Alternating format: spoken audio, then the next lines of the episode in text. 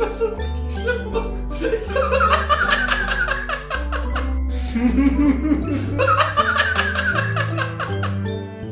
Einen wunderschönen guten Abend und herzlich willkommen zur 28. Folge des Counter Cockwise Podcast. Äh, wir haben Sabine überlebt. David, du auch? Ja, ich auch. Äh, sie wollte mich nicht ganz gehen lassen, aber du kennst mich ja. ja. Ich äh, bin selbst bei den wildesten Frauen. Äh, scheiße, ich weiß nicht, wo das hinführen sollte. Fuck. auch voll deutsch einfach so Witze zu machen, weil so ein Sturm so einen Frauennamen hat. Ey. Aber wie war das nochmal? Männernamen werden äh, irgendwelchen anderen Sachen gegeben, ne? Es, es war ja ein Sturm tief. Sind Männer dann irgendwie Hochdruckgebiete oder so? Kann sein. Kann sein. Ich, ich kenne mich damit nicht so ganz aus. Ja. Ähm, die Meteorologen. Ich die Nummer 28. Bitte? Ich, äh, nee, sag du ruhig zuerst, weil ich wollte überleiten. Ja, und die, ich wollte nur sagen, die Meteorologen unter euch äh, können, können sich gerne melden, was, was es mit den Männer- und Frauennamen auf sich hat. Es ist ja, glaube ich, auch ja, international so, ne? Also auch die Stürme, die öfters mal die USA verwüsten, die haben ja auch irgendwie einfach Menschennamen. Ähm, ja? Ja, ich glaube schon. Die haben auch so, so Männer und so Hurricane Sandy und so gab's doch. Ach, stimmt. Sandy wie die äh, Freundin von SpongeBob. Stimmt, ja, genau. Yo, was wolltest du sagen? 28? Ähm, nee, jetzt gerade wollte ich noch irgendwas anderes sagen, äh, aber ich habe das vergessen. Deswegen jetzt schön wieder zu dem, was ich eigentlich sagen wollte. 28 passt ja auch ganz gut, weil äh, die 14, oder beziehungsweise ich, ich hoffe, wir laden das hier am 14. hoch oder zumindest äh, planen das am 14. hochzuladen. Ähm, denn äh, das ist ja die doppelte Zahl von 14, 28.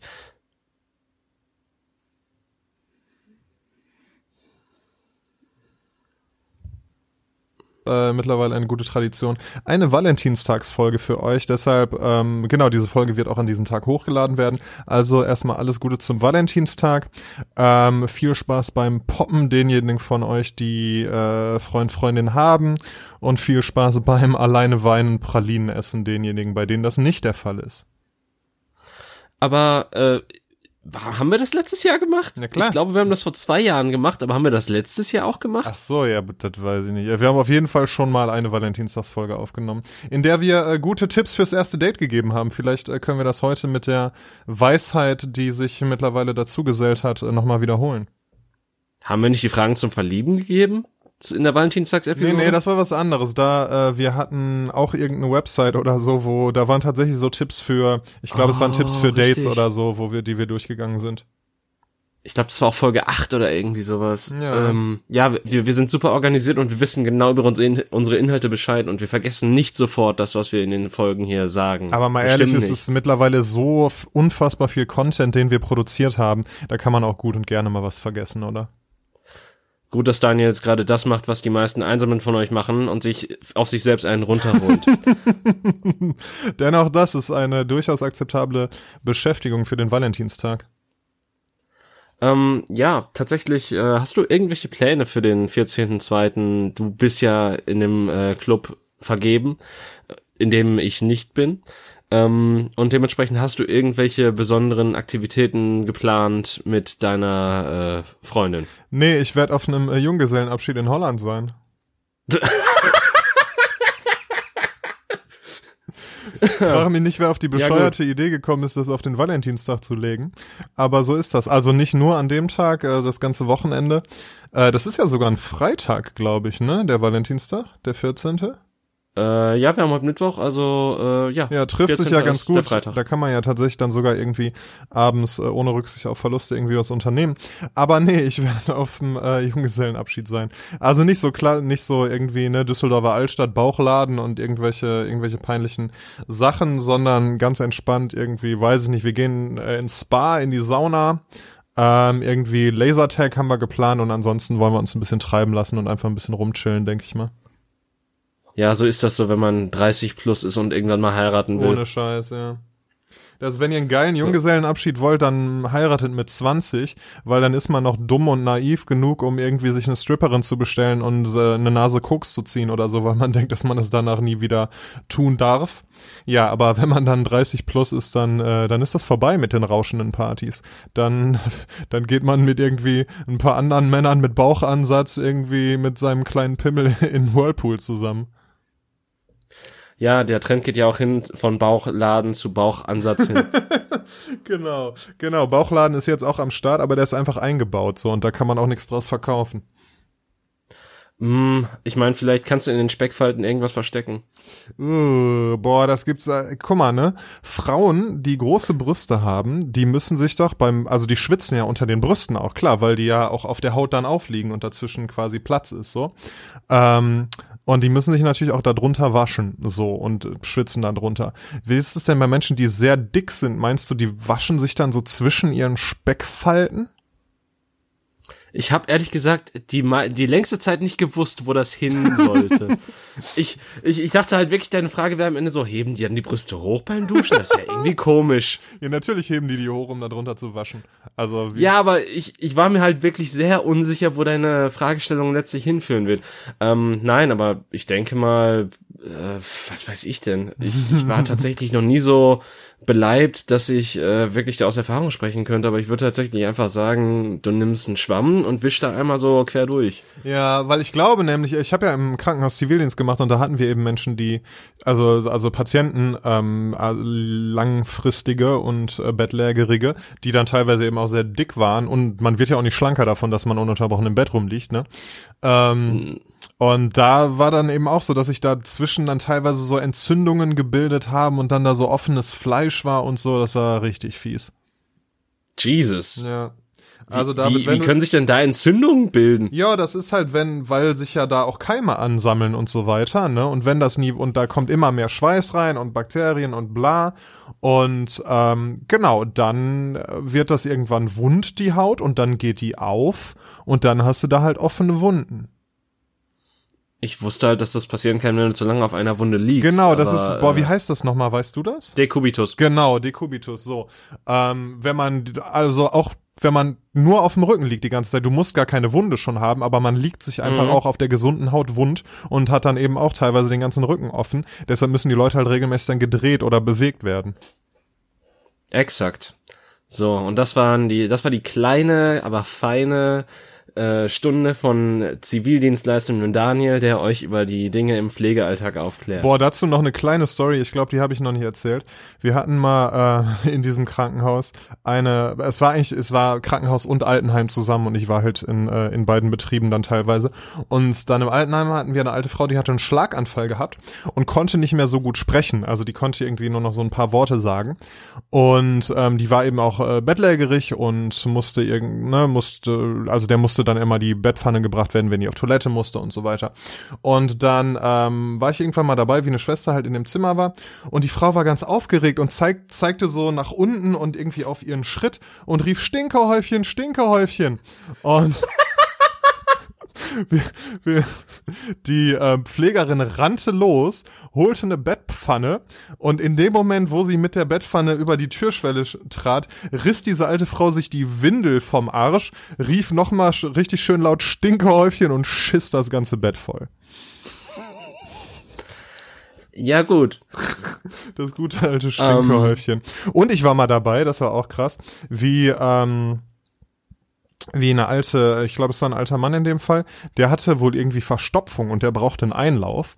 Und dann kam ich, dann haben die, die Pfleger, es waren drei, irgendwie zwei Schwestern und ein Pfleger im, äh, im Schwesternzimmer, die haben dann wirklich so äh, so äh, quasi Streichhölzchen gezogen, wer da hin muss, um, um dieser Person diesen Einlauf zu machen. Und die Verliererin ähm, ist dann, hat sich dann einen normalen Handschuh genommen so, ne, so ein Gummihandschuh, hat dann darüber hm. so einen richtig langen Handschuh, der bis zur Schulter ging, gezogen und hat darüber noch einen Gummihandschuh gezogen und ist dann losgegangen und kam dann irgendwie nach ein paar Minuten zurück und meinte, Leute, der hört gar nicht mehr auf zu scheißen. Und hat dann irgendwie einen neuen, äh, neuen Eimer geholt und ist dann wieder rüber. Ja, so kann das sein. Also Leute, werdet nicht alt. Aber äh, apropos alt werden, die Geschichte hattest du tatsächlich schon mal erzählt. Okay, schade. Die letzte. Also, das, äh, ja. Weil solch eine Scheiße merke ich mir. ja. Oh, Wortspiel. Ähm, ja, aber ich, ich finde es auch sehr elegant, wie wir von solchen Themen wie äh, dem Valentinstag zu Scheißgeschichten übergegangen sind. Es, also, also wir schaffen die schönsten Brücken immer und immer wieder. Ähm, aber gleichermaßen dann sehe ich das aber auch richtig, wenn ich das so von dir höre, dass ähm, der Valentinstag für dich auch nicht so wirklich eine großartige Bedeutung hat wahrscheinlich, weil ansonsten hättest du ja den Tag ja wahrscheinlich irgendwie freigehalten oder ja, sonst was. Genau. Und dass es wahrscheinlich für dich nur ein Tag ist, der von äh, unserem dreckigen, konsumbezogenen System erschaffen wurde, um äh, Wertschätzung vorzugaukeln, aber in Wirklichkeit nur dazu gedacht ist, dass du dein Geld in den Läden lässt für herzförmige Pizzen oder sonstiges äh, Kitsch Gedöns. Ja, ich bin da gar nicht mehr so zynisch, wie ich das vielleicht mal war. Also es ist halt irgendwie ein Anlass, ob er jetzt, ob er jetzt künstlich geschaffen ist oder nicht. Aber es ist halt ein Anlass, irgendwie sich, sich äh, eine Aufmerksamkeit zukommen zu lassen und irgendwie nett zueinander zu sein und ne, seine, seine äh, Beziehung, Liebe, was auch immer, nochmal zu zelebrieren. Natürlich kann man das an jedem anderen Tag auch tun, kann man eben auch an diesem Tag tun. Ähm, Finde ich gar nicht so schlimm.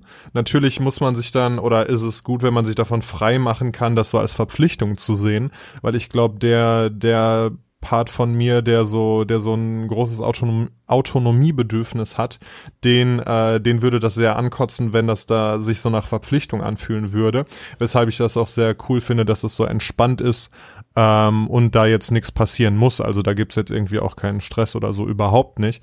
Ähm, wir sind halt immer nett zueinander und äh, schaffen uns auch so Gelegenheiten, uns zu zeigen, dass wir uns mögen.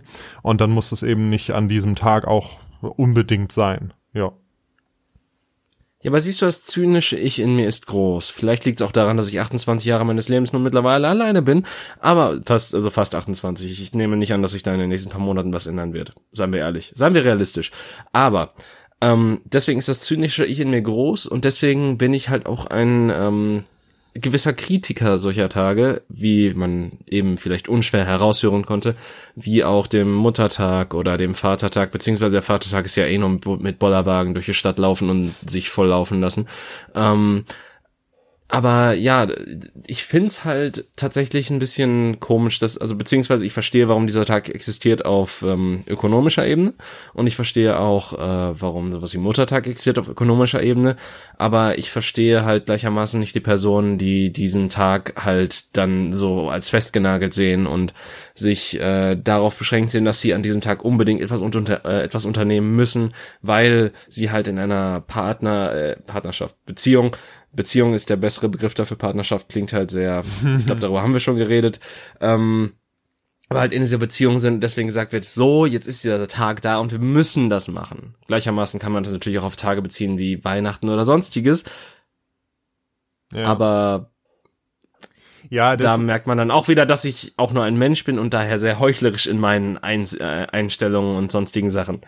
Ja, ich meine, ich habe es halt auch schon erlebt in irgendwie anderen Beziehungen, dass die, dass meine Freundin dann tot, der total weiß ich nicht, perplex und angepisst war, wenn ich an dem Tag irgendwie, also wenn das für mich nichts Besonderes war, so. Genauso wie es ja auch Menschen gibt, die sich halt so mega religiös an so Muttertag und weiß ich nicht, zum Beispiel Silvester ist ja auch so ein Beispiel, ne, oder mittlerweile in Deutschland ja auch Halloween, so, so ein, so ein, so ein relativ arbiträres Datum eigentlich, wo dann aber gesamtgesellschaftlich man sich darauf geeinigt hat, dass da was Besonderes passieren muss, ob man will oder nicht. Und ähm, ja, ich weiß nicht, ich finde es da voll wichtig, sich davon frei machen zu können. Also, genau. Ich meine, gut, vielleicht. Ja. Vielleicht stände ich auch anders dazu, wenn, ich meine, das waren jetzt beides Beispiele, Beispiele von dir, wo man halt am nächsten Tag frei hat. Also mhm. bei Neujahr oder beim, bei Allerheiligen. Ähm, das sind ja beides dann so da, so äh, Daten, die halt, oder so äh, Termine, die halt deutlich besser liegen und man insofern auch sagen kann, ja gut, man, man kann jetzt diesen Tag so oder so verbringen und man kann das jetzt auch vernünftig feiern, weil am nächsten Tag halt frei ist und sonstiges. Und vielleicht hätte das bei mir höhere Akzeptanz, wenn es tatsächlich gesetzliche Feiertage wären, beziehungsweise gesetzliche Feiertage am nächsten Tag oder was auch immer. Ähm, ja. Ja, aber in dem Fall, also jetzt ist es ja tatsächlich so, ne? weil ja am, ja. am weil es eben ja, okay. am Freitag ist und am Samstag frei ist, aber das ist ja Zufall jetzt. Ja, aber ich sag, ich, ich meine ja nur, vielleicht, vielleicht ist dieser Zynismus auch ein bisschen durch meine Lage gebildet. Ich meine, bei dir stand ja zurückgegangen zu sein. Ich wünschte, der Zynismus wird noch weiter bei mir zurückgehen, als das schon äh, getan hat, weil ich bei vielen Sachen mittlerweile einsichtiger bin und nicht mehr der Meinung bin, dass ich Recht behalten muss. Ich stelle es auch jedem Menschen natürlich frei, den äh, Valentinstag so zu verbringen, wie er oder sie es möchte. Ich meine, geht Nüsse. Aber naja. ja, so ist das. Ähm, also ja, nehme ich an, du hast auch keine. Gibt's denn dann? Man könnte ja sagen, also jetzt in deiner Situation, wenn du sagst, du du siehst das zynisch und du ähm, hast ja dann auch irgendwie kein, keine Partnerin oder keinen Partner, mit dem du das dann verbringen wirst oder musst oder so. Ähm, man könnte ja dann sagen, dass man so ein, so ein absolutes Gegenprogramm startet und sich mit allen, mit allen anderen Singles irgendwie zusammentut und weiß ich nicht, irgendwie cool die Zeit verbringt oder, oder vielleicht auch äh, irgendwelche Voodoo-Rituale macht auf, auf die ganzen Menschen, die in glücklichen Beziehungen sind oder so. Also gibt's da irgendwas was Besonderes, was du dann machst an dem Tag? Also vielleicht sogar so ein Gegenprogramm oder so? Nö. okay. Aber denk mal drüber nach, wäre das nicht irgendwie, weiß ich, würde das nicht so in deinen Zynismus reinpassen? Nein, das, das wäre ja dann quasi, dann würde ich diesem Tag noch mehr ähm, Wichtigkeit ansprechen, als er eh schon hat in der Gesellschaft, weil ich dann ja quasi äh, direkt darauf reagiere. Dabei ist ja eigentlich das Beste, was du tun kannst bei solchen Sachen, sie einfach in den Tod zu ignorieren und sie innerlich still zu hassen.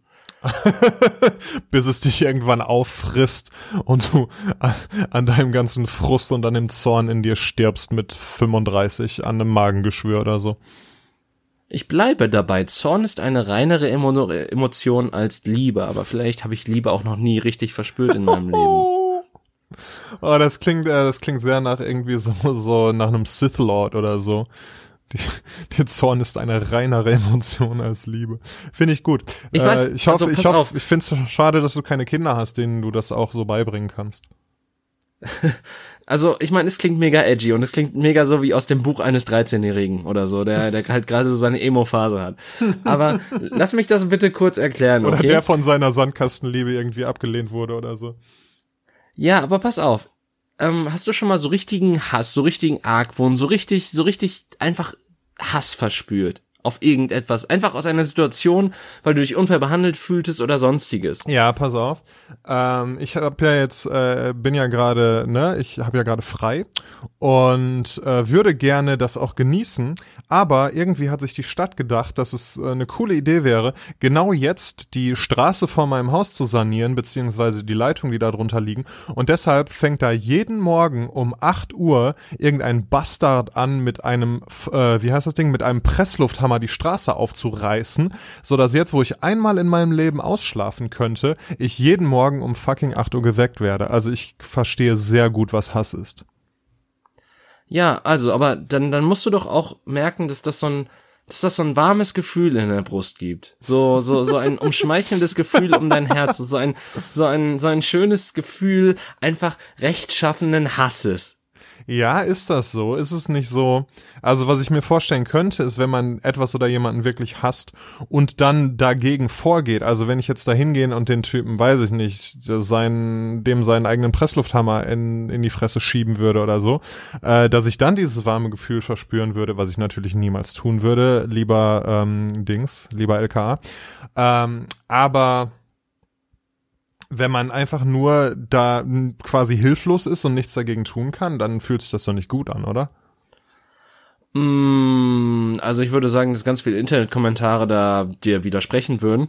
Äh, aber ganz davon abgesehen, es, es geht mir ja nur um das Gefühl in dem Moment. Und ich meine, das Gefühl hält ja nicht ewig an in meinem Idealfall. Es ist halt ein kurzes Gefühl, wo du einfach merkst, dass es gut tut, etwas einfach abgrundtief zu hassen und Hass auf etwas zu verspüren, weil du dich gerade in einer Situation, nehmen wir einfach mal an, also beziehungsweise es ist einfach ein wunderschönes Beispiel, was ich jetzt gerade so aus der aus dem Ärmel zaubern kann. Ähm, vor einigen Jahren habe ich äh, aus eigener Dummheit ein bisschen einen Bus verpasst. Mhm. Und dann bin ich halt wütend ein paar, bis zu ein paar nächsten Haltestellen gelaufen, bis der nächste halt kam. Und währenddessen habe ich einfach so diesen, diesen Hass ausgebreitet über meinen, über meine Seele, über, über meinen Körper. Und es, es fühlte sich einfach an diesen, diesen, diesen Marsch des Wutes zu ähm, hinter mich zu bringen und und es, es war einfach ein wohliges Gefühl in diesem Moment. Es fühlte sich gut für mich an, diesen Hass einfach mal pur rauszulassen, egal wie irrational er auch in diesem Moment sein sollte, weil ich ja auch selber Schuld daran getragen habe. Mm. Aber in diesem Moment, ich habe es ja halt nicht geäußert, ich habe es nicht, ich habe nicht irgendwelche Leute dumm angemacht oder angeschrien oder auf irgendwelche Leute eingeprügelt mit irgendwelchen äh, Verkehrszeichen. ähm, aber in diesem Moment fühlt es sich einfach richtig und gut an. Hm. Also ich kann so ein bisschen, also aus psychologischer Perspektive, glaube ich, verstehen, was du meinst, weil ähm, dieses, dieses, dieses Gefühl ist halt da und das Gefühl zuzulassen und anzunehmen und das irgendwie zu erleben, ist, glaube ich, in dem Moment nicht unbedingt ungesund. Wenn, ne, wenn das nicht heißt, also wenn das heißt, dass das Gefühl damit auch ähm, ja, dass es da ist und dich quasi durch dich dann nach außen gedrungen ist und dann auch weg ist, so.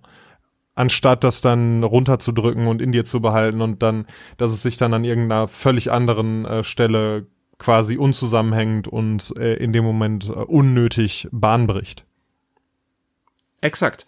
Und äh, ich meine, ich habe ja auch die richtige Gegenstrategie genommen, dass ich es halt dadurch abgebaut habe, dass ich etwas Sportliches gemacht habe. Ich bin halt nicht gejoggt oder so, aber ich habe halt diesen, diesen Marsch hinter mich gelegt und äh, dabei, ich bin halt gelaufen, ich war körperlich aktiv und habe dabei halt diesen Hass verspürt. Und so mit der Zeit, je mehr ich gelaufen bin und so weiter, je mehr habe ich gedacht, okay, fuck drauf und hab's dann auch letztlich abgelegt. Aber in dem Moment fühlte sich das halt gut und richtig an.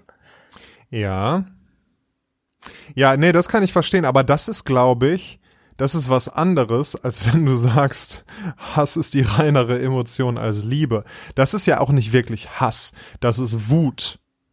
Ne? Also okay, ich, dann halt Wut. Ja, genau. Meine Weil Hass, Fresse. Hass ist ja, Hass ist ja nicht einfach vorbei, wenn man einmal kurz das gespürt hat.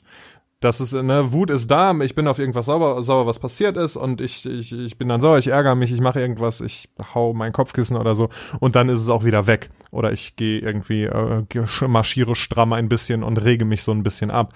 Ähm, aber Hass ist ja äh, etwas Langwieriges, was dich von innen auffrisst. So. Also ich glaube, wenn wir Wut sagen, dann können wir uns darauf einigen. Okay, fair genug. Aber Moment, dann würdest du auch sagen, dass das Wut die reinere Emotion als Liebe ist? Das würde ich nicht unbedingt sagen, nein. Aber ähm, was heißt reiner? Die ist auf jeden Fall einfacher, weil die ist da ja. und die irgendwie, ja, die macht dich so ein bisschen, wie soll ich sagen? Die, also wenn du einen vernünftigen, gesunden Weg findest, mit deiner Wut umzugehen, wie du das in dem Beispiel getan hast, dann ist die halt da und es ist gut, dass sie, dass sie dann einmal durch dich durchläuft und dann weg ist, ja. Aber die führt ja nicht dazu, dass du irgendwie was Gutes tust. Liebe kann ja in der Regel ne, dazu führen, dass man was Gutes tut, dass man irgendwie anderen Menschen hilft, dass man sich selbst aufopfert und so weiter. Mein Gott, jetzt sei doch nicht so ein verschissener Hippie, ey. Meine das, Fresse. Ja gut, ey. aber das hat ja, es, das hat es, ja es nichts geht, damit zu tun. Du, außerdem, ich, ich rede ja vom, vom Erleben an sich selbst, ne? Ich rede vom, ich rede vom Selbsterlebnis, vom, vom, vom eigenen, also ich bin jetzt hier ganz egoistisch. Ich glaube, ich genau. Ich scheiße darauf, was ich mit meiner Wut Gutes für andere tue. Ja, ja. Das fühlt sich für mich gut an ja, und das meine ich mit rein. Ja. Und diese Wut ist ja auch einfacher. Vielleicht meinst du das. Es ist leichter, wütend zu sein, als irgendwie, ja, zu lieben oder so. Weil diese Wut kannst du mit dir selber ausmachen. Die gibt dir ja auch in gewissem Maße, deshalb sind Männer ja auch oft eher, also wenn sie Gefühle zeigen, dann ist es eher Aggression, als dass es irgendwie Verletzlichkeit oder so ist, weil ne, Wut verleiht dir ja in gewisser Weise auch eine Stärke, die macht, die sorgt dafür, dass du aggressiv sein kannst, dass du dich irgendwie gegen Feinde verteidigen kannst und so weiter, so instinktiv gesehen. Und deshalb ist die äh, in dem Moment auf jeden Fall nützlich und relativ einfach. Während wenn du etwas liebst, dann gehst du ja immer die Gefahr ein, dass du das verlieren kannst. Also, ne, wenn, wenn dir irgendwie die Menschen um dich herum oder eine bestimmte Person wichtig ist, dann machst du dich ja im Moment verwundbar, weil wenn dieser Person was passiert, dann ist das für dich selber auch sehr unangenehm. Und deshalb ist es halt einfacher, wütend zu sein, als zu lieben. Exakt. Und deswegen ist Wut die reinere Emotion als Liebe. Aber, ja, also, ob. Emotion, ja, ich bleibe dabei. ob wir, das Wort reiner würde ich jetzt nicht unbedingt benutzen. Ähm, äh, Außer für einen Allmann, eyo! Genau, ich hab, ich hab, wollte den Dad-Joke selber machen, aber danke, dass du mir das abgenommen hast. Ähm, ja, Genau, also reiner würde ich nicht unbedingt sagen. Das Problem ist halt, dass wenn du dich nur auf die Wut beschränkst und auf diese Sachen, dann verpasst du halt ganz, ganz viel, weil erst dadurch, dass du dich eben verletzlich und verwundbar machst, indem du, äh, ja, ich mag eigentlich nicht immer das Wort Liebe zu benutzen, aber wir benutzen es jetzt hier einfach mal, ähm, indem du eben äh, liebst, dich, dich verletzlich und verwundbar machst, äh, eröffnest du aber auch die, äh, eine ganz andere Bandbreite an Gefühlen die du haben kannst, okay. weißt du? Und äh, der Mensch ist halt, also daran gehen ja auch gerade viele Männer zugrunde, ähm, weil das bei Frauen einfach eher nicht so passiert, weil denen ja auch gesellschaftlich nicht so eingetrichtert wird, dass die keine Gefühle haben und nicht verwundbar sein dürfen und so weiter. Das ist ja das, wo viele Männer irgendwie psychisch zugrunde gehen, dass sie eben das Gefühl haben, diese Verwundbarkeit nicht zulassen zu dürfen und deshalb niemals eine wirkliche Verbindung zu einem anderen Menschen eingehen und darunter eben ganz krass leiden. Ja, okay. Willkommen zu Counter Cockwise, eurem Podcast gegen toxische Maskulinität. ja, es tut mir sehr leid, aber ich, äh, ich spiele gerade in einem Theaterstück, wo es genau darum geht.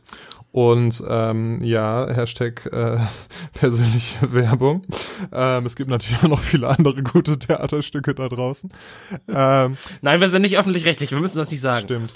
Genau, ja, und deshalb bin ich da natürlich ein, ein bisschen geprimed für, weil es eben auch ein Thema ist, was mir persönlich äh, äh, ja doch äh, nahe liegt und sehr wichtig ist.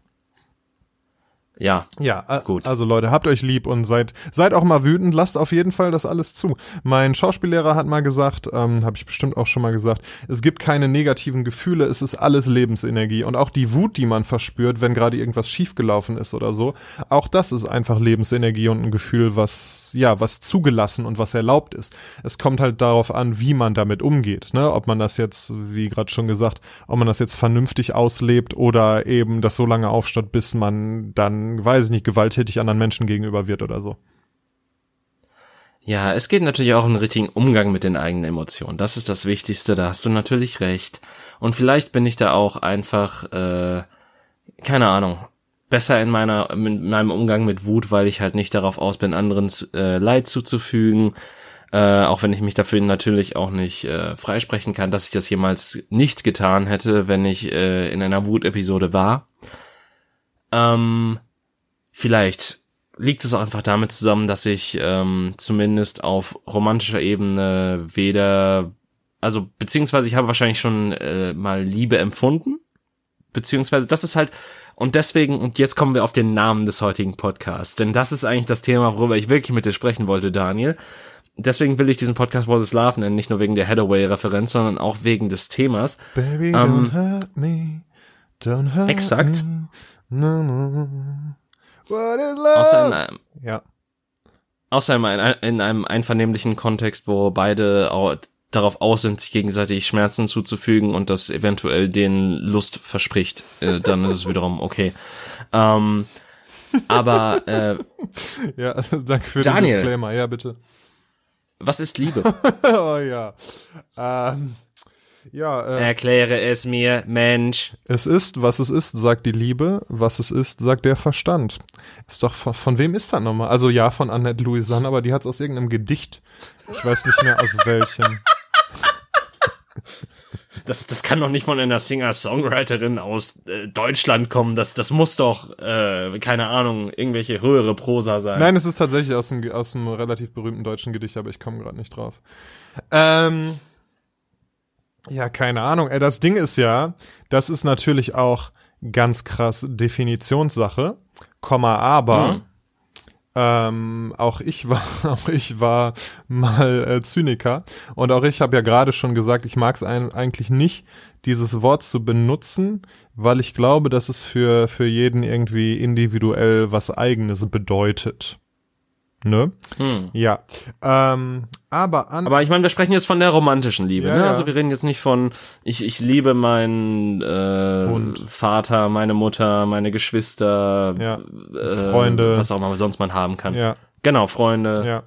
Ja, das ist eine das ist eine interessante Frage. Also ähm, es ist irgendwie also genau, abgesehen davon, dass ich, dass ich in Frage stelle, dass es ne, wahrscheinlich für alle Menschen was, was anderes ist und dass es irgendwie für jeden Definitionssache sein soll, ist es doch auch schon so, dass ich in meinem Leben schon Momente hatte, wo ich gegenüber einer speziellen Person irgendwie dieses romantische äh, Gefühl eben verspürt habe und das dann auch ausgesprochen habe. Und das finde ich ganz interessant und vielleicht kann man zumindest da mal ansetzen, ähm, zu schauen, was, was diese Momente waren und was, was die ausgemacht ha hat und was eben dazu geführt hat, dass ich in dem Moment das verspürt habe. Und ich glaube, boah, okay, jetzt wird's richtig romantisch. Also pass auf. Ähm, oh Jesus. Ich habe ja mal ähm, bei der äh, Hochzeit von Freunden habe ich mal die Trauung durchgeführt als freier mhm. Theologe. Und da habe ich mir natürlich. Als Freier. Also, es, war ein ganz, ganz weirdes Konzept irgendwie. Da waren ganz viele Prostituierte. Ähm, ja, ich fand's okay. ähm, nee, als freier Theologe. Und da habe ich mir natürlich voll Gedanken dazu gemacht. Und in meiner, äh, in der Rede, die ich da gehalten habe, äh, sah ich mich natürlich auch irgendwie dann äh, genötigt, das so ein bisschen zu definieren. Und da ist mir ein Beispiel aus meinem Leben eingefallen. Und zwar saß ich irgendwann mal im Flugzeug und es gab irgendwie Turbulenzen während dieses Fluges und es war halt so ein ganz kurzer Moment, also es war nie wirklich gefährlich, aber trotzdem ging mir halt durch den Kopf, was wäre, wenn wir jetzt abstürzen würden und ich sterben würde. So. Ähm, und dann habe ich mir gedacht, klar, ich, ich bin gerne am Leben und es gibt viele Dinge, die ich noch machen will. Aber was mich am meisten stören würde, wenn ich jetzt sterben würde, ist, dass ich diese eine bestimmte Person dann nie mehr wiedersehen würde. Und vielleicht ist das eine ganz schöne Definition. Hm. Ha, ja, gut. Ich meine, das, das können natürlich dann auch mehrere Personen sein, ne? je nachdem. Und dementsprechend ist ja auch diese ja. Liebesdefinition, wie du sagst, sehr persönlich. Ähm, das, das, Pro das Problem bei mir ist halt, äh, da ich noch niemals ähm, Liebe erwidert bekommen habe und ich eigentlich relativ, ähm, wie soll ich sagen, äh, also ich habe schon mal so etwas empfunden, was man vielleicht als Liebe bezeichnen könnte gegenüber anderen Personen. Äh, also im romantischen Sinne jetzt. Das also nur damit wir es den Disclaimer setzen. Äh, ich, alle Liebe, von denen wir jetzt in Zukunft reden, ist auf romantischer Ebene.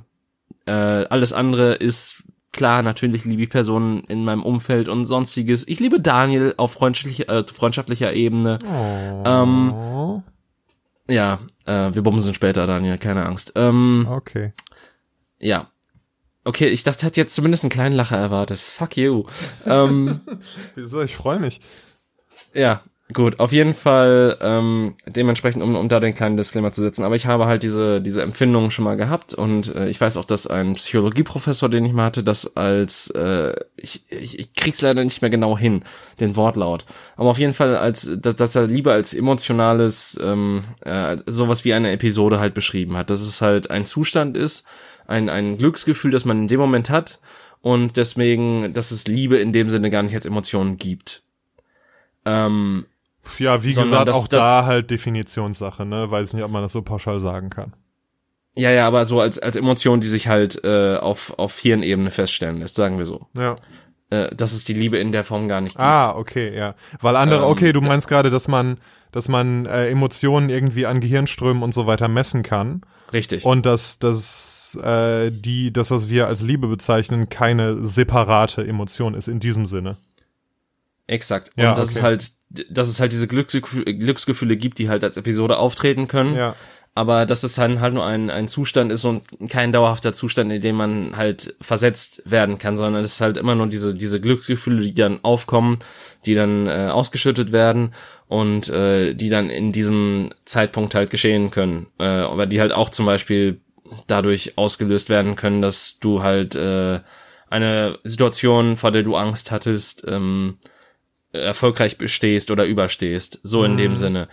Ähm, ich krieg's leider nicht mehr zusammen, weil es tatsächlich schon einige Jahre her ist, dass ich das erzählt bekommen habe. Aber auf jeden Fall, worauf ich ähm, in diesem, auf dieser langen Ebene, auf der ich mich gerade befinde, äh, hinarbeiten will, äh, ist es letztlich einfach nur, ich habe tatsächlich in meinem Leben auch schon mal ähm, gegenüber anderen Personen so etwas empfunden, was wahrscheinlich einige als Liebe bezeichnen würden.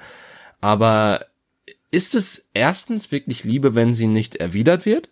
Auf jeden Fall. Und okay, gut hätten wir schon mal geklärt. äh, und äh, zweitens kann es dann, sobald man das entweder selbst in sich abtötet oder ähm, oder quasi äh, abgetötet wird, dadurch, dass man halt eine Absage bekommt, ähm, kann man das dann als tatsächlich Liebe bezeichnen, wenn man relativ gut damit umgeht und das dann auch äh, relativ schnell in Bezug auf die Person nicht mehr empfindet, weil man im Alltag weiterhin mit dieser Person natürlich zu tun haben will. Mhm. Also genau, da hatten wir ja schon mal an äh, in einem anderen Kontext drüber gesprochen, auch im Podcast. dass ähm, nee, nee, äh, über was ähnliches, was mir jetzt dazu einfällt. Und zwar hattest du gesagt, dass ähm, genau, es ging irgendwie um so eine Sache, dass da eine Person war und du der irgendwie deine Zuneigung gestanden hattest und die, die, die Person das nicht erwidert hat. Und nee, mhm. andersrum, andersrum, dass da eine Person war und du hast nie was gesagt. Und ähm, weil du eben, weil du die Freundschaft mit dieser Person sehr geschätzt hast und dir das nicht durch irgendwie äh, dadurch ja auf die aufs Spiel setzen wolltest quasi. Und da habe ich gesagt, dass ich nicht weiß, ob ich da, ob das für mich möglich wäre, ob da nicht das Gefühl irgendwie zu stark wäre und ich da mich das dann nicht zu unglücklich unglücklich machen würde, ähm, mit der Person äh, weiterhin Kontakt zu haben und niemals so diese Klarstellung zu haben, ob da jetzt was hätte sein können oder nicht. Du aber gesagt hast, dass das für dich halt in dem Moment ähm, wichtig war und dass sich dann auch nach einer Zeit, die irgendwie schwierig war, aber dann auch wieder eingependelt hat und es dir danach wieder gut ging, auch in dieser Freundschaft. Ja, exakt. Ähm, lustigerweise gab es beide Situationen bei mir. Also ich habe auch schon mal ähm, aus einer Freundschaft heraus quasi diese Liebeserklärung gemacht und es ist relativ gut zu Ende gegangen. Also beziehungsweise es, es geht immer noch. Äh, dadurch, dass ich die Person jetzt nicht mehr so oft sehe, ist der Kontakt leider auch nicht mehr so häufig. Ähm, aber es hat nichts damit zu tun letztendlich, sondern halt einfach dadurch, dass wenn man sich halt häufiger sieht, man sich auch häufiger schreibt oder sonstiges mhm. eben. Ähm, und äh, ja, genau das, was du gesagt hast, äh, es, es gab halt auch schon mindestens zweimal diese Situation. Ich überlege gerade, ob mehr noch. Ich glaube zweimal nur tatsächlich, dass ich halt diese Gefühle gegenüber einer Person hatte und sich das dann auch irgendwann hochgesteigert hat und ich dann so sagte, nö, so geht nicht weiter. Du musst halt, lass es sterben hm. habe das Kissen aufgedrückt auf das Gesicht und habe gesagt, sch, sch, sch. Ähm, Fertig und nicht. es ist gleich und, vorbei. Äh, dann äh, genau, dann dann war es irgendwann vorbei und ich konnte dann normal mit der Person umgehen, ohne dass ich halt diese, ohne dass diese Gefühle großartig hochkochten. Und du stellst ähm, jetzt in Frage, ob diese Gefühle wirklich so stark gewesen sein können, wenn du sie so einfach dann überwinden konntest. Das ist ein Bingo. Ja. Ähm, ich glaube, das ist einfach. Ich glaube durchaus, dass das sein kann. Ich glaube, dass es halt eine deine eigene Art, die mit deiner Persönlichkeit und so weiter zu tun hat und der Art, wie du mit Emotionen umgehst ähm, ja, wie sich das dann in der Situation entwickelt.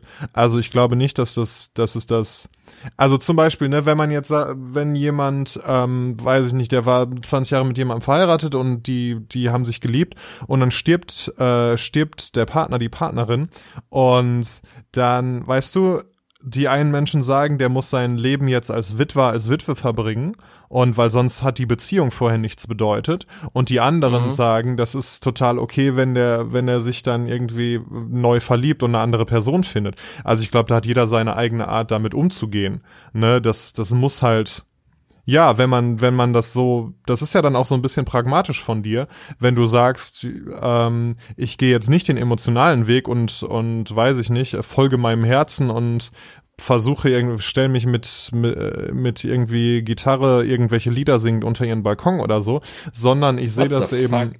ich sehe das rational und mach, ähm, mach das, was ich für vernünftig halte, nämlich, dass ich die Freundschaft rette, indem ich meine eigenen Gefühle dann ähm, ja, nicht unterdrücke, weiß ich nicht, ob das, ob, man das dann in dem Fall unterdrücken nennt. Äh, das musst du sagen, ob du das unterdrückt hast oder ob du dich dann einfach so Schritt für Schritt davon entfernt hast. Aber das weiß ich nicht. Ich glaube, das macht die ursprünglichen Gefühle nicht weniger wert. Hm, okay. Das ist, das ist interessant. Ähm, ja, ich, ich habe darüber auch schon viel in meinem Kopf nachgedacht und philosophiert und äh, mich gefragt, weil auch tatsächlich bei der Person, der ich's gestanden habe, danach, nachdem das kam, habe ich halt so kurz so einen Stich im Herzen gefühlt, so, äh, gefühlt, so als äh, wäre ich ähm, verraten worden oder sonstiges. Äh, was natürlich schwachsinnig ist, weil es kein Verrat ist, es ist einfach nur keine Attraktion dir gegenüber. Ähm, und äh, danach war es dann gut und es konnte ganz normal weitergehen. Deswegen, es, auch in dem Fall habe ich mich dann gefragt, ob es überhaupt ähm, jemals so stark war. Und natürlich hast du recht, dass äh, man das natürlich auch bei Ehen und sonstigem fragen kann, ähm, wenn ein Partner verstirbt. Äh, und ich glaube, da wird es niemals eine einfache Antwort drauf geben, weil äh, wenn du tatsächlich die eine Person gefunden hast in deinem Leben und ähm, ihr tatsächlich perfekt zueinander passt und das auch wirklich eine gesunde, tolle Beziehung ist, die ihr führt und dann einer von beiden verstirbt. Und ich glaube, darum geht's ja auch in der, also beziehungsweise wir haben ja schon mal über die Serie Afterlife gesprochen und vor allen Dingen das, was du jetzt gerade erwähnt hast, äh, hat mich sehr daran erinnert. Ähm, und dementsprechend äh, weiß ich nicht, ob du dann jemals wieder Liebe in der Form empfinden kannst oder finden kannst, weil du halt alles zwangsweise damit vergleichen wirst, ähm, wie es halt zuvor war. Und das war dann halt in dem Fall der ideale Zustand. Also das weiß ich nicht. Also ähm, ich meine, ich hatte auch schon, ich hatte schon mehrere Beziehungen in meinem Leben und ich hatte schon eine ziemlich lange. Das heißt aber nicht, dass ich die, die ich danach hatte, damit verglichen habe. Ach nicht? Nö. Also ich dachte, das macht man automatisch ja, manchmal klar, so ein bisschen automatisch, aber jetzt auf keinen Fall in irgendeiner Weise, die, ähm, die der, der neuen Beziehung dann geschadet hätte. Nein.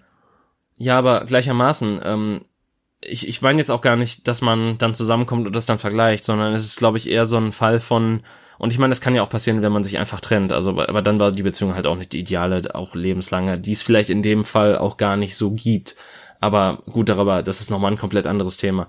Ähm, ich meinte tatsächlich eher so, dass man erst gar nicht äh, wieder diese Gefühle zulässt oder diese Art von Beziehungen in sein Leben lässt, weil man eben meint, dass es in dem Fall einfach nicht mehr passieren kann, dass es halt so ein statistisches, äh, so eine kleine statistische Nummer ist, dass man die eine Person trifft, mit der man gut vibet und sich gut versteht und den Rest seines Lebens verbringen will, dass das halt dann nie wieder passieren wird.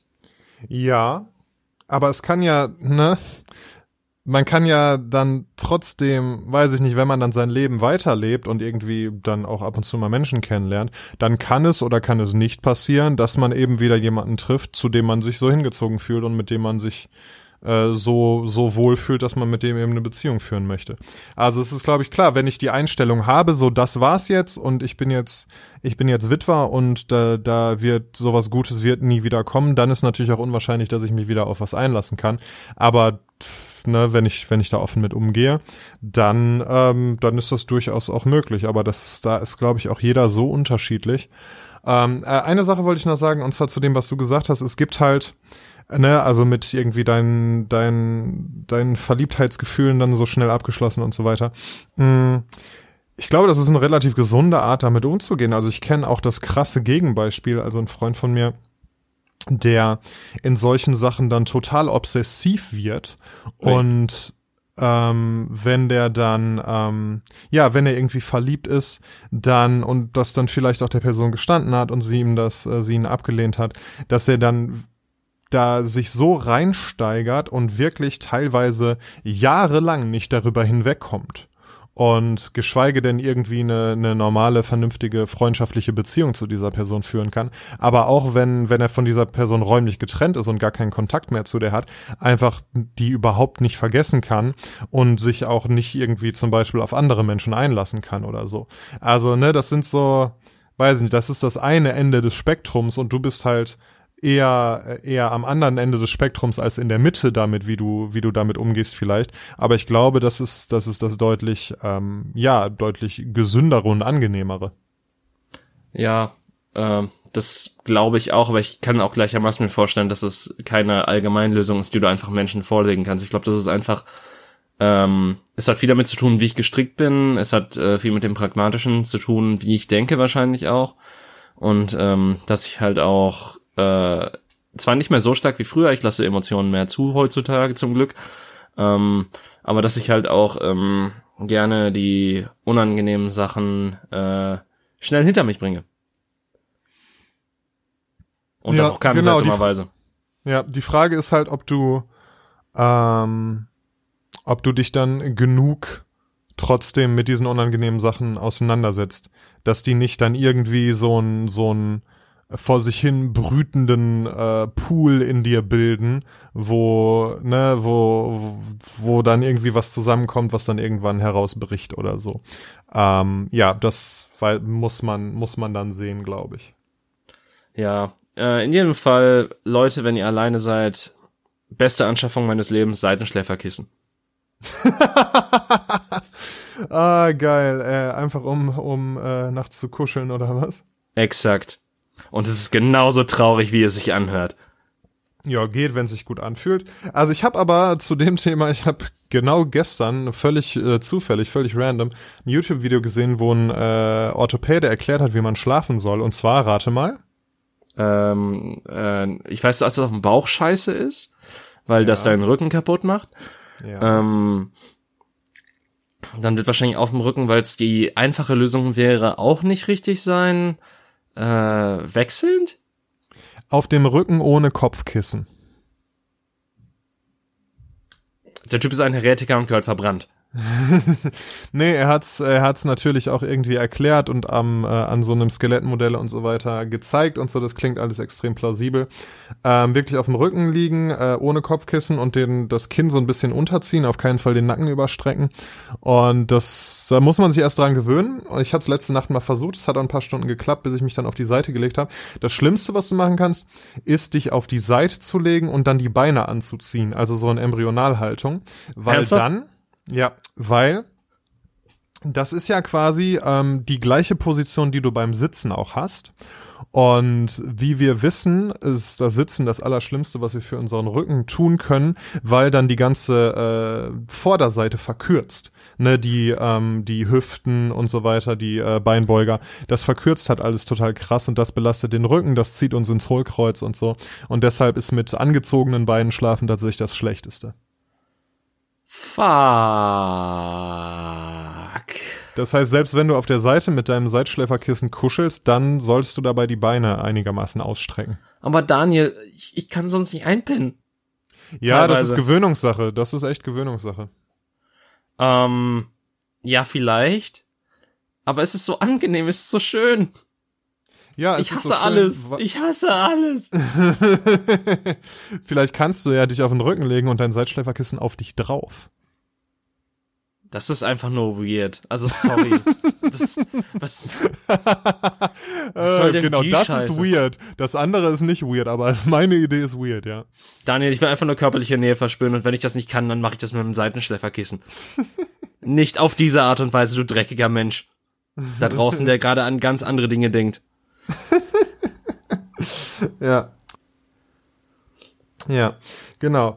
So ist das. Ähm, ja, What is Love und so sind wir, ähm, haben wir, haben wir befriedigende Antworten gefunden. Ach so, eine Frage wollte ich noch stellen. Und zwar dieses, ähm, du meintest, du hattest dann Situationen, wo du dieses Gefühl verspürt hast. Kannst du beschreiben, wie sich das anfühlt oder wie dein Gedankenprozess gegenüber der Person in dem Moment dann ist oder so? Ähm, äh, einfach ein warmes, wohliges Gefühl, wenn mhm. ich an die Person denke. Aber du. Was sich gut anfühlt und so ein bisschen wie so ein Kribbeln vielleicht. Ich habe keine Ahnung. Es ist lange her, okay. Und äh, vielleicht auch ein Kribbeln anderswo? Nee, das, das tatsächlich weniger. Das äh, habe ich irgendwie immer sehr getrennt gehalten, weil es sonst echt weird wäre. Also, wenn du mit einer Person befreundet bist und du dann auf sie geil bist oder sonstige Sachen damit verbindest, die du tust, wenn du geil bist, wäre das einfach nur fucking weird. Weil du dann immer daran denken müsstest, wenn du mit dieser Person interagierst, auch in Zukunft, wenn du vielleicht abgewiesen wirst oder sonstiges. Und ich weiß, die Gedanken sind frei, aber meine Gedanken sind auch verdammt verschränkt in sich. Ähm, und dementsprechend äh, habe ich von Anfang an immer solche Sachen abgelehnt. In aber, meinem Kopf. Aber auch da ist, äh, bist du, glaube ich, ein Spezialfall, weil ich weiß nicht, ob ich das unbedingt trennen kann. Also weißt du, ich kann ja, es ist ja nicht, es ist ja keine aktive Entscheidung, irgendwie jemanden attraktiv zu finden oder so. Das passiert. Ach so, halt. attraktiv. Ja gut, wenn du jetzt fragst, ob ich, äh, ob ich, natürlich fand die Person auch attraktiv, aber es war jetzt nicht so, dass ich mir auf die einen gekeult hätte oder sowas. Ja, das, das ist ja dann wiederum eine Entscheidung. Aber, aber ob du, aber, aber jemand attraktiv zu finden und irgendwie scharf auf den zu sein, das ist ja erstmal keine Entscheidung, ne? Und wenn du dann denkst, okay, du würdest irgendwie diese Person oder dein, deine Gedanken oder deine Gefühle für sie äh, beschmutzen, indem du äh, sie dazu benutzt, dann, äh, dann kann ich das durchaus nachvollziehen. Mm, ja, aber das, äh, ne, für das, für den Gedanken oder das Gefühl selber kann man ja in dem Moment nichts. Ja, aber äh, ich meine, das, ähm, das mag vielleicht ein bisschen, also ich glaube nicht, das ist nicht das richtige Wort dafür. Ähm, aber ich denke, ich, ich bin in diesen Liebesprozessen immer recht asexuell unterwegs, falls es Sinn ergibt. Also ich finde die Person attraktiv, aber ich denke niemals an Coitus mit der okay. Person, wenn ich, wenn ich diese Sachen verspüre. Ähm, ja, keine Ahnung. Einfach weil ich mir denke, das ist dann, vielleicht hängt es auch an meiner inhärenten Angst vor Sex zusammen. Das hm. kann natürlich auch sein. Ähm, aber äh, ja, das, das, das sind halt nie so Dinge, die ich miteinander verbunden habe. Und mhm. ich, man kann es, glaube ich, nicht als asexuell bezeichnen, aber es ist halt mehr so, ich, ich bin halt mehr so dieser romantische Mensch und ähm, du darfst lachen. Mhm, geht. Vielleicht ändert sich das ja auch, wenn du mal die äh, verbotene Frucht gekostet hast. Weißt du? Also wenn du dann so quasi so einen Eindruck davon hast, was, äh, was so möglich ist. Und ähm, genau, dann hast du, hast du da vielleicht auch andere Assoziationen. Ich glaube, weil das halt bei dir noch nicht so, so akut war, kann, kann das durchaus sein, dass da, ja, dass da erstmal einfach die, die Gefühle im Vordergrund stehen. Also die. Ich freue mich sehr auf 2080. Auf was? 2018? 2080. Ach so. Äh, 2080. äh, wenn wir, wenn wir nur noch Floating Heads sind in irgendwelchen Maschinen und aber dafür ewig leben. Aber auch keine nee, Sex nee, haben, ähm, mein bester Kumpel meinte letztens zu mir, er dachte, dass meine, ähm, dass meine Mitgliedschaft im äh, Junggesellenclub, äh, nicht Junggesellenclub, sondern äh, Jungfrauenclub bis dahin anhält. Okay.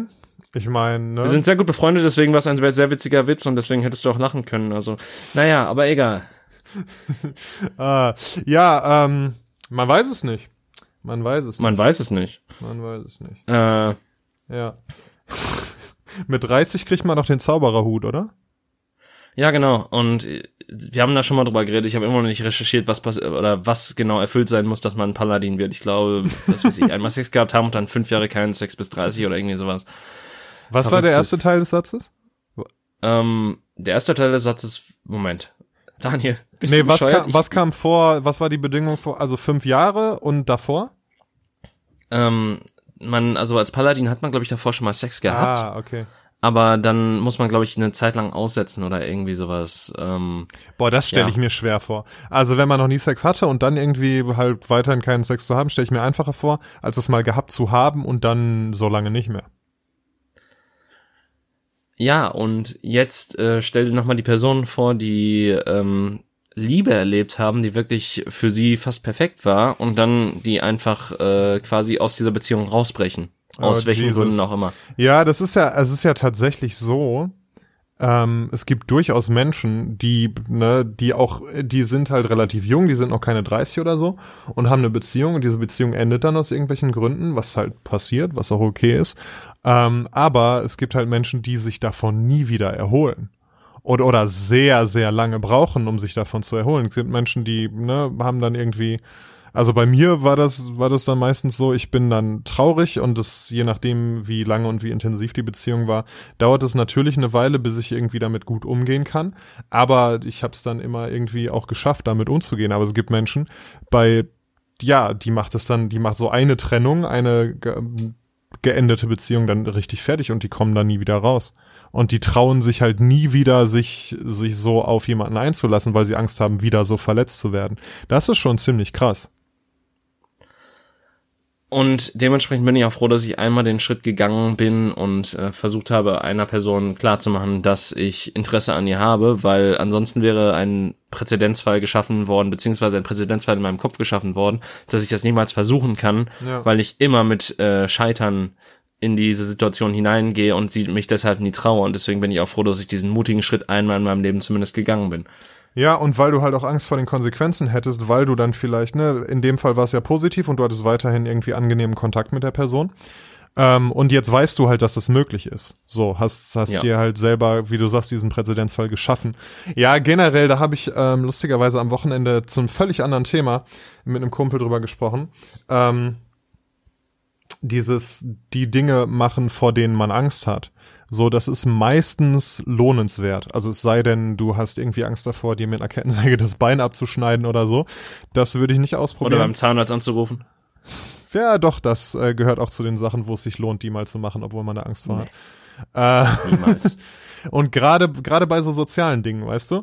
Also die meisten Dinge äh, lohnen sich auszuprobieren und ich sage immer wieder gerne, der Weg ist da, wo die Angst ist. Probiert die Sachen aus, die euch Angst machen und ähm, wenn sie nicht allzu bescheuert oder gefährlich sind, also probiert jetzt nicht aus Heroin zu nehmen. Und Acid ist sowieso viel besser. Richtig. Äh, genau, in den meisten Fällen wird man eben dafür belohnt.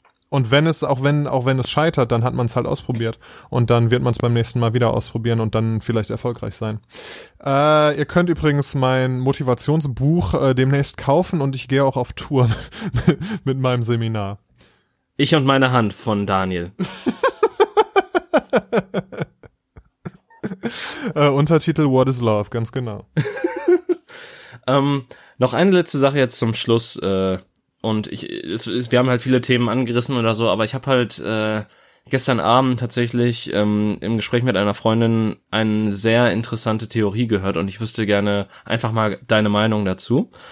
Ähm, und zwar ist es bei dieser Freundin so, dass sie jetzt seit sieben Jahren mit ihrem Freund zusammen ist und das ist seitdem sie 16 ist. Mhm. Ähm, und sie, äh, sie führt das darauf hin zurück, dass diese lange gesunde Beziehung hat, weil ihre Eltern auch äh, beide in einer Beziehung gelebt haben und quasi in einer ja wirklich Partnerschaft gelebt haben, die halt nahezu perfekt war und den Kindern halt auch genau eine gesunde Beziehung vorgelebt hat.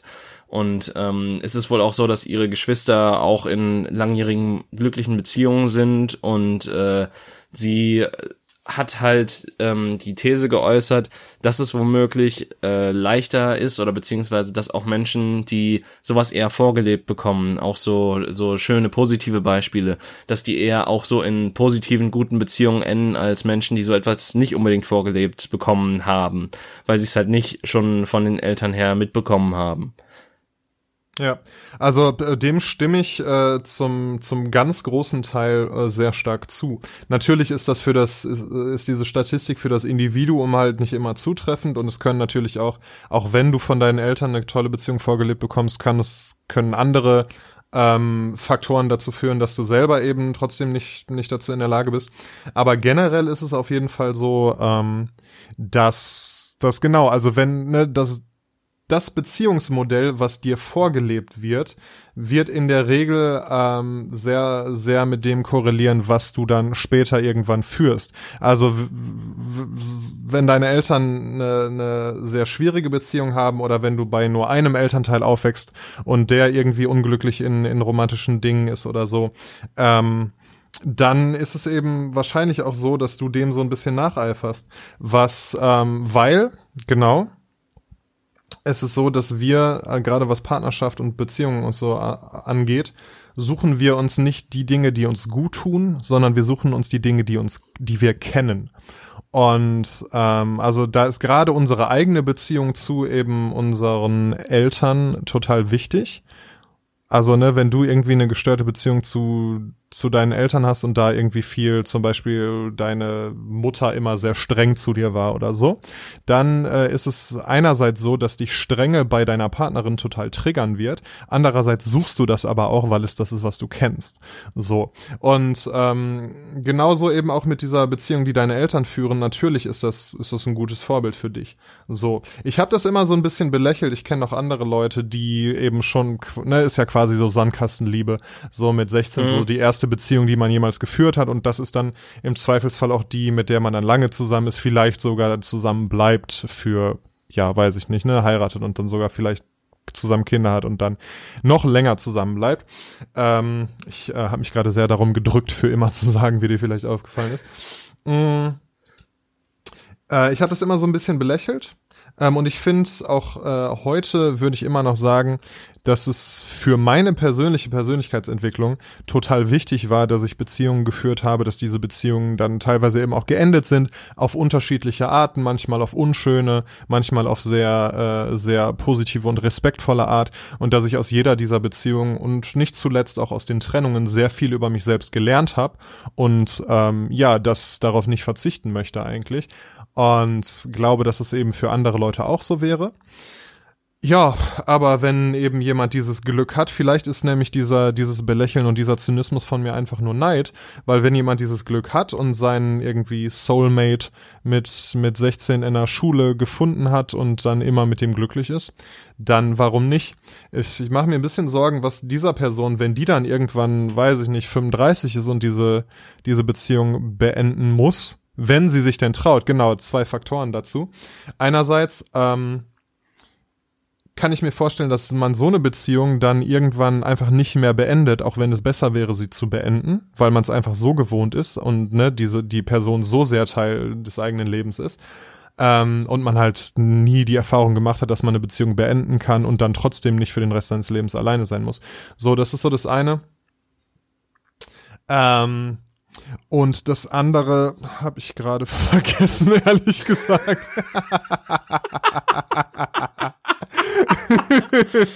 Ah.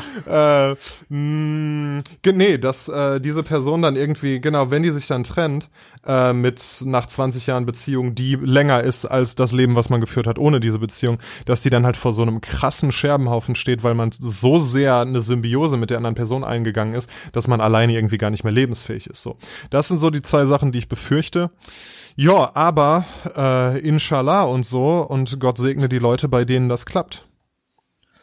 Ja, und ich glaube auch, dass ähm, zumindest zweitere Angst eine Angst ist, die sehr stark bei dir ist. Also die, die vor allen Dingen äh, bei dir aufkommt, eben weil du halt diese Autonomie in dir trägst in einer gewissen Art und Weise und ähm, du dich halt auch nicht lange äh, an etwas binden willst unbedingt oder Angst zumindest davor hast und eben vielleicht auch weil äh, du dann auch losgelassen werden kannst.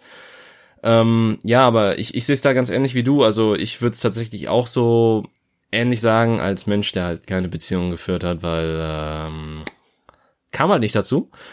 Ähm, dass, dass da eventuell auch ein gewisser Neid mit reinspielt und eigentlich überwiegt bei mir mehr ähm, das Gönnen als der Zynismus. Also ich würde wirklich sagen, wenn die zwei Menschen so glücklich miteinander sind, dann meine Fresse, sollen sie glücklich miteinander sein, soll mir scheißegal sein. Da kann der kleine Mann in meinem Kopf noch sonst was sagen, mhm. aber wenn es funktioniert, dann funktioniert's halt. Ähm, und ja. wenn das halt mit 16 schon passiert ist, umso besser, meine Fresse. Äh, überleg nur, wie, durch wie viele ähm, toxische Beziehungen manchmal Menschen gehen und dann am Ende vielleicht noch nicht mal den Menschen finden, den, den sie haben wollen, sondern halt sich nur an den ganzen anderen Beziehungen aufreiben und dann halt nie zu etwas Stabilem und Vernünftigen für sich selbst kommen. Ähm, ja, und halt, halt dann immer weiter diesen toxischen Beziehungen frönen, ohne jemals da zum Ende zu kommen, beziehungsweise dann am Ende vielleicht auf einer einfach sitzen zu bleiben und dann auch nicht wirklich glücklich zu werden. Ja. Ähm, aber gleichermaßen natürlich muss man auch sagen, dass diese Person natürlich auch sehr viel Glück gehabt hat, weil man muss überhaupt ja, erstmal diese andere Person treffen und mit dieser zusammenkommen und dann sich auch so gut verstehen für so eine lange Zeit. Ja. Äh, das ist natürlich auch nicht selbstverständlich, ähm, wie man eventuell an meinem Modell auch merkt oder auch meinetwegen an deinem, weil du bist ja auch durch mehrere Beziehungen in deinem Leben gegangen und die erste war auch nicht unbedingt die ideale für dich. Ähm, Aber der Hund war cool. Ja, Ja. Das kann natürlich sein. ja. Das, das mag äh, sehr stark sein, ja. Ja, so ist es. Liebe Leute, ähm, jetzt wisst ihr endlich, was Liebe ist. Wenn ihr eine eigene Theorie dazu habt, dann lasst ihr uns gerne zukommen unter countercockwise17 at gmail.com. Unter den, ich glaube, mittlerweile sind so äh, regelmäßig vier Millionen Hörer pro Folge. Ähm, finden ja, genau. sich bestimmt die, findet sich bestimmt der ein oder andere, der da auf jeden Fall seinen Senf dazuzugeben hat. Plus minus sechs Nullen. Richtig. Richtig. das, ich, bin, ich bin nicht so gut in Mathe. Der, ähm, Ja, das war damals schon. Dyskalkulie ist stark in dir. Das war damals schon meine äh, Herakles-Verse. Oh! oh, fuck, ey. Fuck you. ja, gut. Äh, Greek Mythology Jokes for the win. Alles klar. Ähm, ich sag schon mal Tschüss, David. Du hast die letzten Worte. Okay, äh, die letzten Worte. Bestellt Daniels Buch vor. Ich und meine Hand. What is Love? ähm, 2021 spätestens bei dem Buchhändler eurer Wahl. Ähm, habt einen schönen Tag, am Freitag, was auch immer ihr macht, äh, oder habt generell eine gute Woche, was weiß ich. Ähm, und äh, ja, verbringt sie mit Leuten, die ihr liebt, verbringt sie mit eurer Hand, verbringt sie wie ihr wollt. Ich bin euch eure Mutter verfickte Scheiße. Also macht's gut. das ist Ciao.